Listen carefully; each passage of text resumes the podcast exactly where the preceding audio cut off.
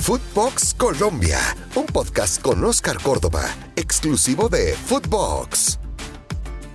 Quiero aprovechar este primer podcast del año para agradecerte la compañía durante todo el 2021, excusarme porque no pude colgar el último, que fue el día viernes, pero me encontraba viajando desde Cali, mi ciudad natal, a Bogotá para reincorporarme a mis actividades normales.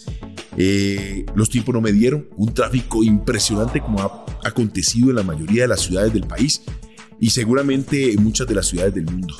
Agradecerte por esta compañía, seguramente lo vamos a seguir encontrando durante este 2022 y sobre todo con grandes noticias de nuestros compañeros, nuestros colombianos en el exterior.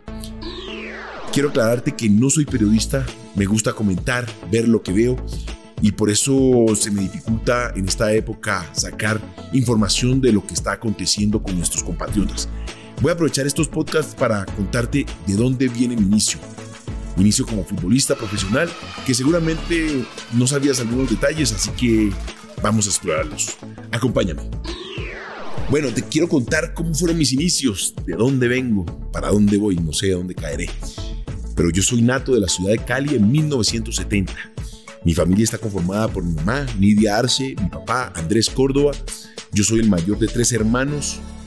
Luego me sigue Claudia Patricia y posteriormente Mauricio, mi hermano menor.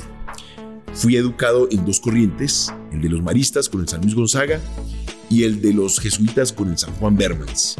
Mi vida transcurrió normalmente como cualquier muchacho de la ciudad de Cali. Eso sí, tengo que ser muy sincero, soy un privilegiado el patio de mi casa eran las piscinas panamericanas, que era el complejo deportivo más grande de la ciudad. Tenía acceso a todos los deportes. Jugué voleibol, jugué básquetbol, jugué béisbol, jugué fútbol. Dentro de la labor, o digamos, dentro del deporte del béisbol fui primera base y shortstop. También jugué voleibol con Choice, que fue uno de los que entrenó a mi mamá, imagínense. También jugué básquetbol con Jorge Cárdenas. O sea, tenía el privilegio de poder de practicar cualquier deporte y eso me permitía tener una inteligencia deportiva bastante acelerada, avanzada. De niño fui hincha del Deportivo Cali y digo fui porque ahorita comparte mi corazón todos los equipos donde tuve la oportunidad de, de participar, porque cada uno me dieron la oportunidad para ser el deportista que fui.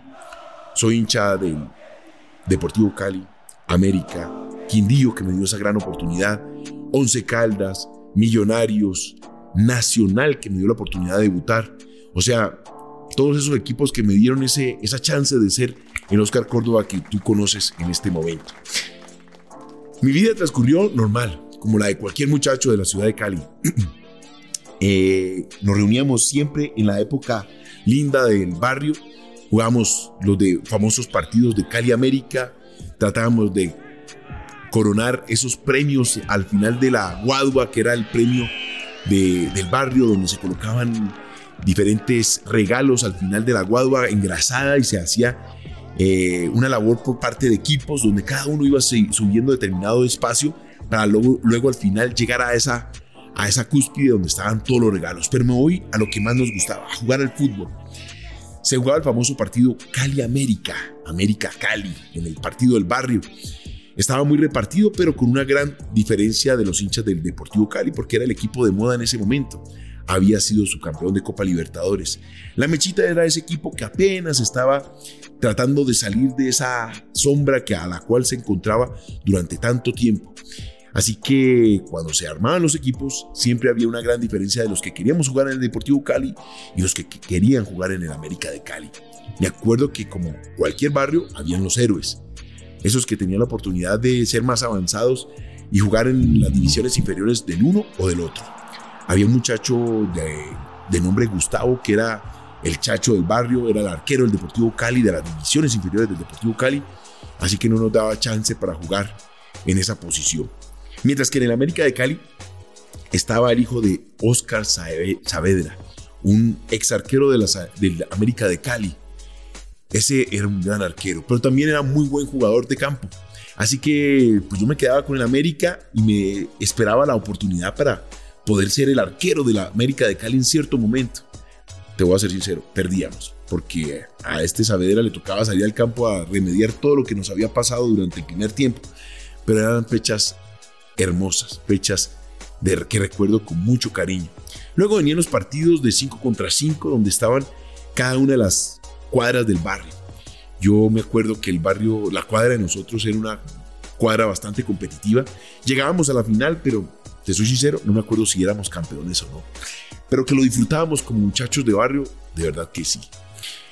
Te puedo contar que el patio de mi casa fue un privilegiado.